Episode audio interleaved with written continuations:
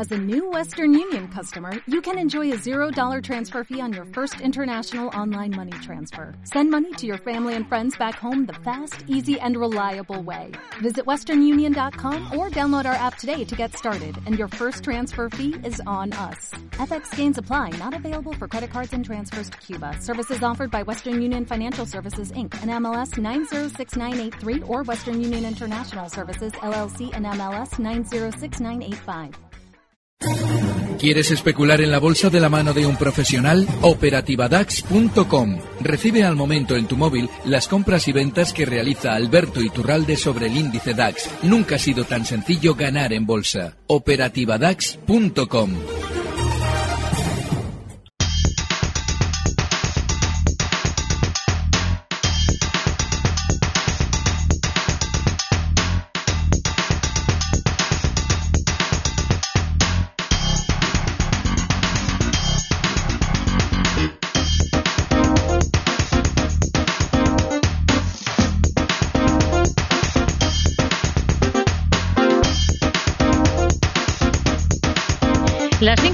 5 y 34 minutos de la tarde, una hora menos si nos escuchan desde Canarias. Ya saben que abrimos ahora justo el consultorio de bolsa del programa en tiempo real y que como cada jueves va a responder sus, a sus dudas Alberto Iturralde, responsable de díasdebolsa.com. Hola Alberto, ¿qué tal? Muy buenas tardes. Muy buenas tardes, fenomenal. Vamos a ir enseguida con esas dudas de oyentes, pero antes siempre le pregunto un poquito por, por su visión del mercado, por cómo está la escena ahora mismo en una jornada en la que hemos visto retrocesos, aunque moderados en, los índices en Europa? Súper aburrido. la, verdad es que me fastidia el no inventarme algo que pueda entretener un poquito a los oyentes, pero es que en días como el de hoy es muy difícil. De hecho, es peligroso inventarse lo que no hay, porque hemos tenido al IBEX durante estos últimos días todavía más aburrido que el resto de Europa, el DAX eh, rebotaba con fuerza las dos últimas sesiones hasta hoy, que hoy ha vuelto a esa mecánica que ya el IBEX protagonizaba días anteriores. Con lo cual, la bolsa está tremendamente parada. Eh, hay momentos en los que, salvo el que especula en, bueno, en, plazos muy cortos, como pudiera ser yo, y seguramente muchos oyentes que eh, hacen trading, ese, que se llama trading o, o, intradía, algo rápido, pues quizás, salvo esas excepciones, hay momentos en los que en el mercado hay que estar al margen. O si se está dentro del mercado, hacerlo dentro de valores que, bueno, pues están más o menos bien. Estos días he comentado el caso de Prosegur, Viscofan, Safran, el mercado francés, Airbus, eh, SAP, en el alemán, pero lo que es la bolsa en general, BBV, Santander, Inditex, Telefónica, Repsol, es decir, las grandes del mercado español y Iberdrola también, lógicamente, está para no tocarlas, más que nada por aburrimiento. Hmm. A ver, vamos a ir, si le parece, con dudas de oyentes. Vamos primero hoy con un mensaje a través de WhatsApp que nos envía Juan Manuel. Escribe desde Valencia y pregunta por dos valores. Uno es, lo acaba de citar, es Inditex. Eh, hmm. Está a 25.50 en el valor y el otro es ENCE, a 7. Vale, eh, Inditex tiene un problema. Eh, después de haber realizado una gran subida, ha venido durante estos últimos meses subiendo desde 22,70 hasta llegar a marcar por encima de 30 euros, ahora ya empezamos a volver a verla en la información. Después de ese 33% de subida, nos empiezan a contar que si fichan a fulano, a mengano, es decir, lo hacen además en una zona técnica de resistencia. Es que cuando nos encontramos con un valor que está actuando así, yo creo que lo mejor es no estar. O sea, eh, lo más lógico es que durante estos días todavía aguante más, algo lateral, aburrido, bien, no nos debería verlo, extrañar verla marcar zonas de 30 con 70 incluso, está ahora mismo en 29 con 27.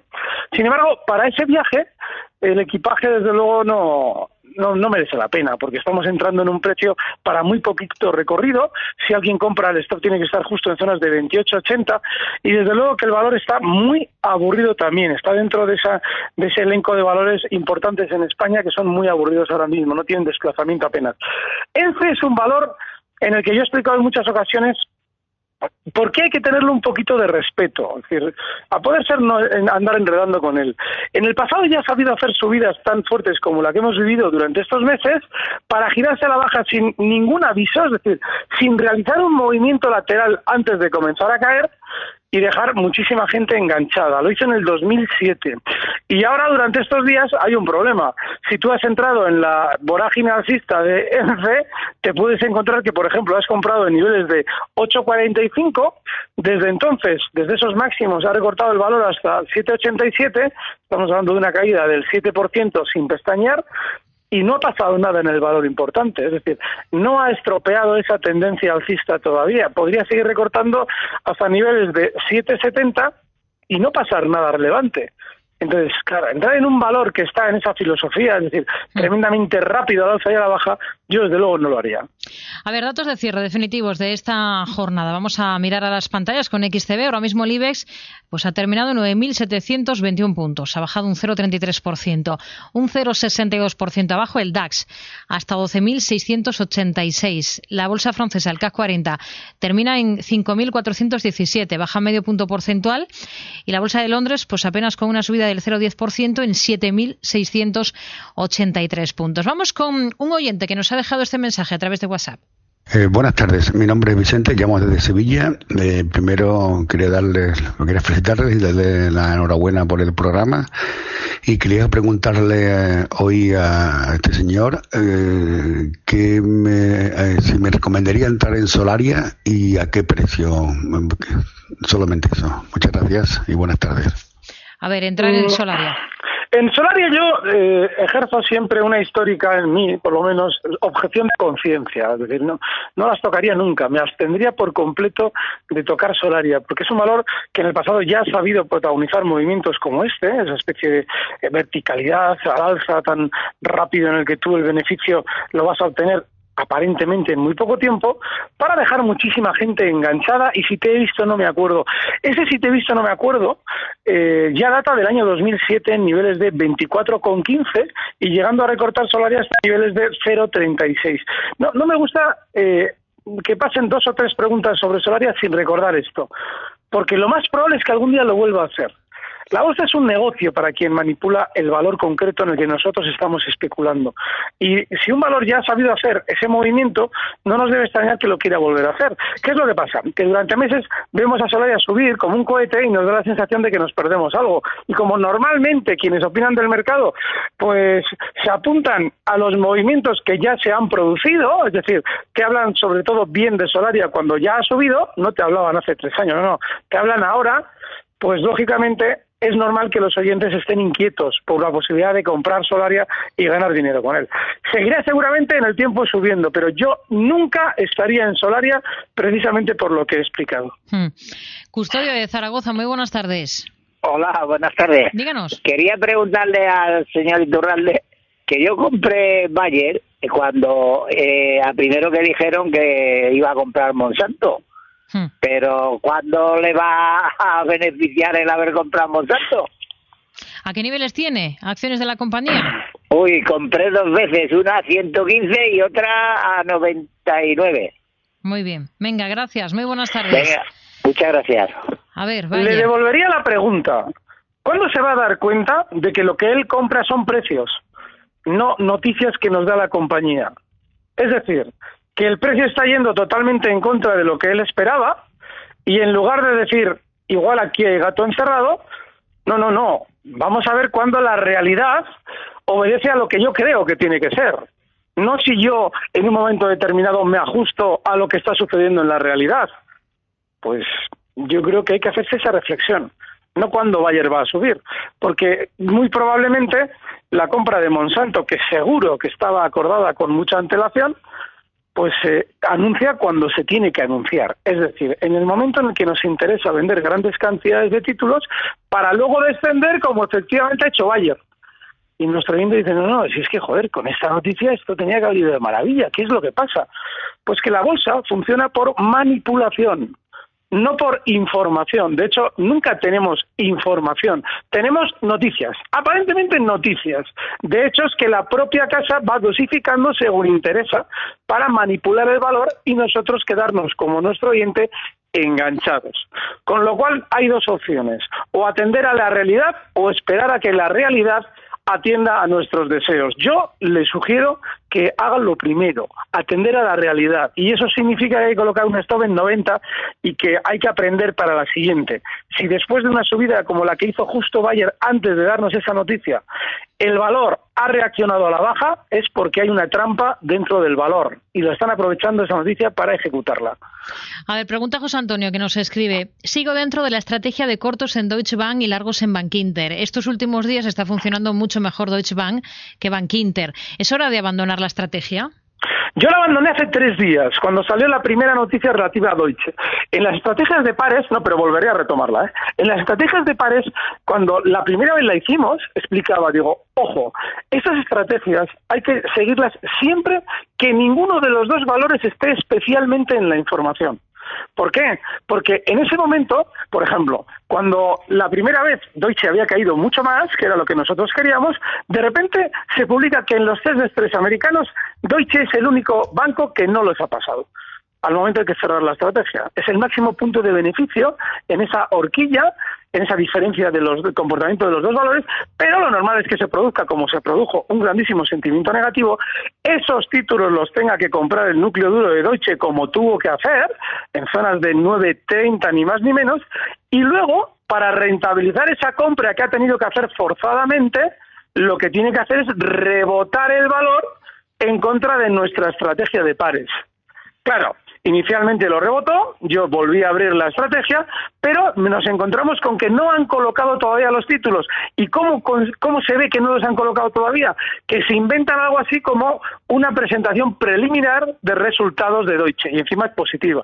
Hay que estar fuera, porque lo que están haciendo es subir el valor, rebotarlo, para darnos buenas noticias antes de volver a descolgarlo a la baja. Y ahí, cuando tengamos más buenas noticias, que las tendremos durante estos días, seguramente Deutsche rebotará más, ahí es cuando hay que volver abrir esa estrategia en la que tú estás corto en Deutsche y largo en Bank Inter. Con lo cual yo ahora no estoy en ella y no lo sé, es que es muy importante que se entienda muy bien cómo funciona este tipo de, estrategias, porque si estamos viendo un valor que está en la información y no reaccionamos, pues nos puede pasar como lo ha pasado al oyente. Yo en principio dentro de unos días seguramente volveré a abrirla. Agenda para mañana y enseguida retomamos el consultorio de bolsa con Alberto Iturralde, responsable de díasdebolsa.com.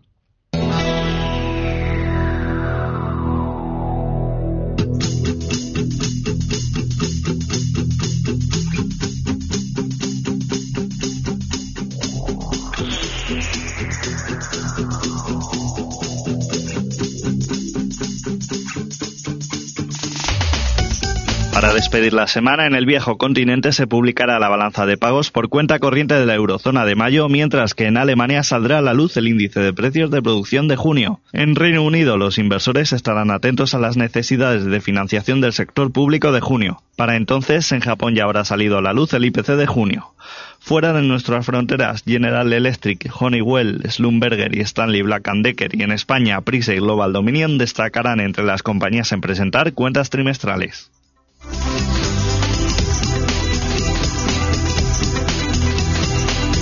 Seguimos en tiempo real en el consultorio de bolsa con Alberto Iturralde, responsable de díasdebolsa.com. Vamos a saludar ahora a Guillermo de Asturias. Buenas tardes.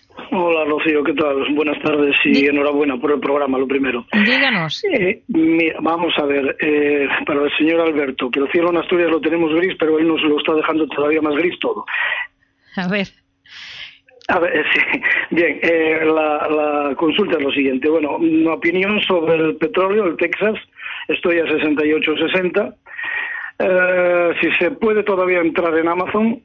Y respecto al IBEX, ¿cómo lo ve? Eh, por lo menos en el, en, el, espacio corto, vamos. Esto es todo. Gracias. Gracias, muy buenas tardes. A ver, ¿por dónde comenzamos, Alberto? Por el IBEX. ¿Por mm. qué lo va a explicar? Eh, lo gris del cielo no tiene tanto que ver con cómo lo pinto yo, sino como desgraciadamente nos lo trae el mercado. A mí me encantaría que hubiera grandes desplazamientos, pero ya hace unos días ya comentaba que en el IBEX no veía nada, pero nada. Decía que lo más probable es que estuviera lateral, más flojito con el resto de Europa, porque hace una semana nos decían que España tenía un crecimiento brutal eh, en contra de todos los demás, con lo cual lo lógico es que España funcionara peor en bolsa, porque estas noticias son absurdas. Se dan simplemente para que pueda vender el sistema financiero español sus acciones. Bueno, pues claro, si no hay nada, si yo no veo nada, y no, encima, después de no ver yo nada, no sucede nada, desgraciadamente, quizás lo mejor es que no nos inventemos nada. Así es que, desgraciadamente, ya le digo, el cielo está gris, pero no soy yo quien lo pinta, es el propio mercado. El caso del Texas, mm, hay un problema con el petróleo, y es que eh, todavía no se ha conseguido generar el sentimiento positivo suficiente como para que pueda volver a haber un giro importante a la baja del petróleo. Y lo lógico también es que después de que escapó al alza en su día desde zonas de 55 eh, dólares eh, hasta, hasta 65 en muy poco tiempo, ahora ya ha empezado en estos últimos meses a tener ya más latigazos y lo lógico es que durante los próximos meses siga funcionando a base de latigazos. Pero no latigazos en los que digas, bueno, esto está lateral. No, no. Eh, probablemente marcando nuevos máximos de estos años, seguramente eh, lo iremos viendo durante los próximos meses hasta niveles de 78 dólares, está ahora mismo en 68,33, pero solamente se puede especular con el petróleo si se tiene paciencia. Ya no es. Eh, ahora, ahora, claro que llama la atención el petróleo. Después de haber hecho esa subida, pues, joder, este activo está fenomenal, tiene un gran desplazamiento. Bueno, pues a temporadas de grandes desplazamientos le suele suceder temporadas tremendamente eh, volátiles o laterales en las que hay un despiste generalizado. Esa es la que le toca ahora al petróleo. De manera que eh, si él ha entrado ahora, yo creo que es una buena entrada. El stop tiene que estar en 66,65 y el siguiente objetivo alcista en máximos, en zonas de 75, máximos de, este, de estos meses. Hmm. Amazon. Amazon, entrar ahora. Sí. Sí, pero el problema que tienes es el de siempre, ¿eh? el tema de stops. Y es que eh, 1813 es el stop, está en 1832. Siguiente objetivo alcista, 1880. Y en cualquier momento, hombre, lo del stop, como no lo apliques, aquí te vas a quedar enganchado seguro, porque este cualquier día le van a girar bien a la baja. Mientras tanto, el 1813 como stop. Hmm. A ver, vamos con un valor de los pequeños del mercado continuo. Tubos reunidos, pregunta Robert por, por este valor. Eh, ¿Quiere saber cómo lo ve después del último rebote? Tiene una posición en 0,46. Es un valor, eh, tubos, que eh, va a generar mucha ludopatía. Cuando esos precios llegan al centimeo, es decir, cuando ya van cayendo de zonas de 0,80, 0,60, eh, en los que esos céntimos parecen ser rentables, eh, suelen normalmente suscitar la, atención del especulador novel, es decir, del que tiene poca experiencia y dice, joder, esto ha caído mucho, seguramente rebotará. A la larga va a generar muchísimos problemas quien ande especulando con tubos reunidos en andar aquí, es decir, le va, le va a generar muchas pérdidas a la larga. Dicho esto, el stop, claro, por soporte en 0,47. Que pueda rebotar más, por poder puede. No tiene ningún fundamento estar especulando con tubos. Hmm.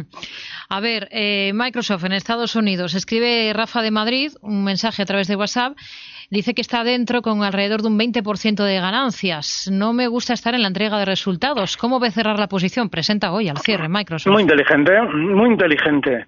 Pues no lo sé, no lo sé porque mire, hay un problema. Yo no sé si lo van a presentar los resultados a cierre de sesión o durante la sesión o justo antes. Bueno, no, antes no lógicamente porque ya ha empezado la sesión americana, pero me refiero a que no sé en qué momento podemos reaccionar. Mm, lo más normal es que sea cierre de sesión. Es a cierre. Pues entonces, lo más lógico a partir de ahí es que eh, yo técnicamente le diría que un cierre por debajo de 104,35 es para recoger beneficios. Está ahora mismo en 104,98. No lo sé. Yo, yo, ¿eh? Yo seguramente sí cerraría. Hmm. Puede ser que presente los cojos resultados y mm, el, el, mañana viernes abra arriba. Pero no sé, no sé, no sé. Yo, yo sí saldría. Van a mm. ser buenos, ¿eh? Lo más normal es que sean buenos resultados. Nos pregunta este mismo oyente, ¿podría recordar una página web que comentó hace tiempo en la que, entre otros datos, daba la volatilidad después de resultados?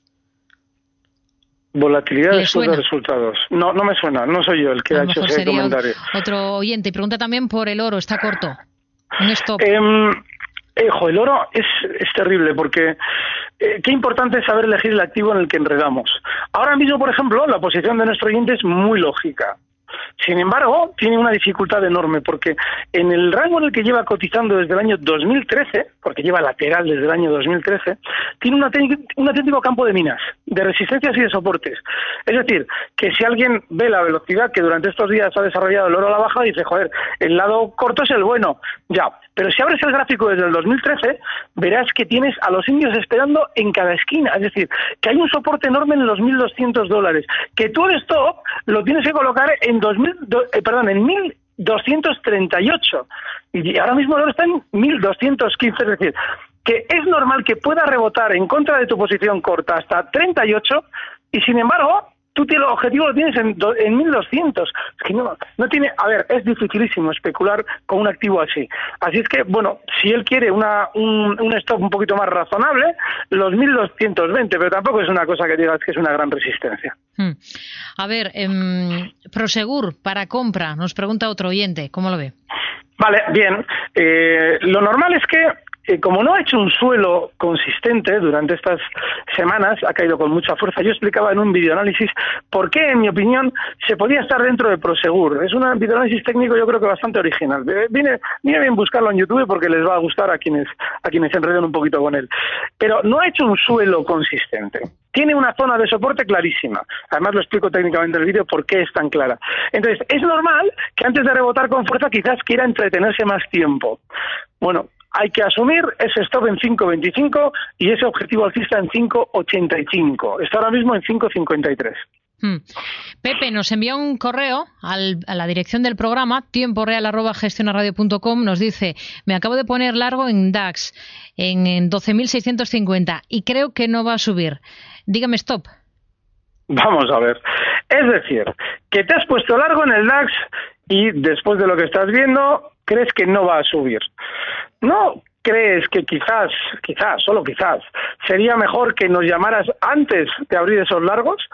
Es decir, mm, si tú ya tienes muchas dudas, si no tienes clara la estrategia, porque si no nos lo estarías preguntando, coño, espérate un poquito, nos la preguntas y dices, coño, ¿puedo abrir largos yo aquí? No es descabellado ¿eh? lo que has hecho. Yo personalmente, a ver, lo normal es que el DAX, eh, pues bueno, quizás pueda tener un poquito más de recorte hasta los 12.640. Él ha dicho sí, 12.640, esa zona de soporte, un poquito por debajo de donde tú dices que has entrado, y ahí lo lógico es que tengas un stop un poquito por 12.630 concretamente, 10 puntos por debajo de los máximos que marcaba hace unos días que ahora son soporte. Y no es descabellado tus largos, pero sí te sugiero que si tienes tantas dudas, pues que nos lo preguntes antes y tenemos la estrategia antes de tiempo. Hmm. Hablando de dar estrategias, una, que nos queda un minuto. ¿Una estrategia? Sí. Eh, a ver, está pasando algo muy curioso en uno de los valores que yo he hablado estos días, he comentado estos días, que es SAP. Y es que ha tenido un recorte muy rápido. Quien haya comprado en su día dirá, joder, ¿cómo está recortando ahora? Vale, tiene un soporte clave en 100. Está ahora mismo, hoy cerraba en 100,98. Esa zona 100 es, de, es clave. Significa que ahora mismo tienes muchísimo más a ganar, porque lo normal es que vuelva a zona de máximos en 106 y que tu stop, estando tan cerca, pues te dé muchísimo margen de beneficio-riesgo. SAP en el mercado alemán. Pues nos quedamos entonces con ese nombre, una compañía que hoy ha presentado resultados. Alberto Iturralde, responsable de días de bolsa.com. Gracias, hablamos el próximo jueves. Muy buenas tardes. Gracias, un fuerte abrazo. Recibe al momento las operaciones de Alberto Iturralde vía SMS en tu móvil. Operativa DAX.com.